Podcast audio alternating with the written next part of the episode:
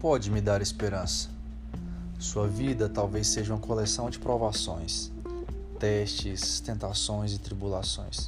Certamente você gostaria de viver num dia eternamente ensolarado, mas as noites teimam em vir. Você tem tido dias de sol, mas já nem sabe contar as noites de tempestade. Tem vivido um lindo verão, mas já passou por invernos severos. A angústia sempre vem e a angústia prolongada causa prostração, causa desânimo, acomodação.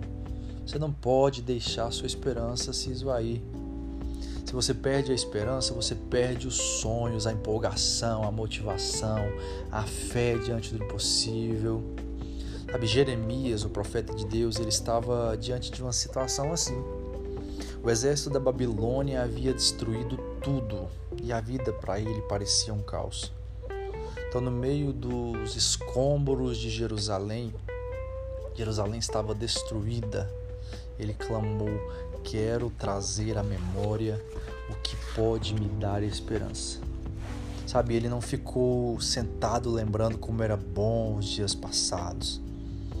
Jeremias não ficou se lambuzando de saudosismo, de amargura, mas ele olhou para frente, procurando algo para alimentar sua esperança, seu sonho.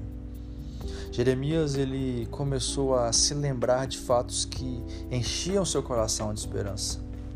Sabe, o primeiro deles eram as misericórdias do Senhor. Por um simples fato, porque as misericórdias do Senhor não têm fim. Elas se renovam a cada manhã. Sua vida, meu irmão, não precisa ser assim para sempre, porque o Senhor, ele é um Deus misericordioso. Só que ele não é só misericordioso, ele é gracioso também. Graça e misericórdia são os lados de uma mesma moeda.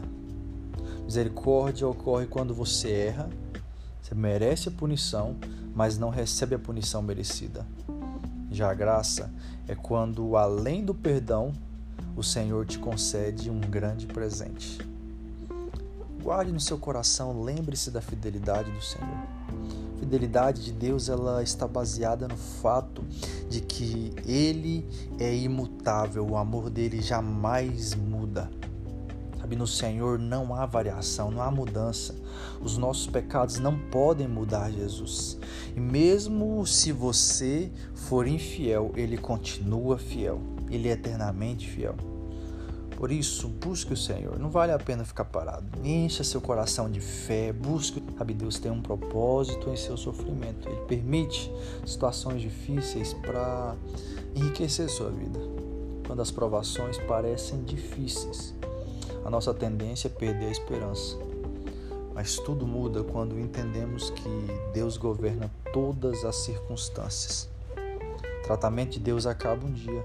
O Senhor não rejeitará para sempre. Por isso, decida hoje trazer à memória aquilo que pode lhe dar esperança. Comece essa semana trazendo à memória o que pode te dar esperança. Encha-se da esperança do amor de Deus no seu coração. Eu sou o pastor Carliston, da Videira Palmeirópolis. Que você tenha uma semana abençoada, cheia da graça e do favor do Senhor.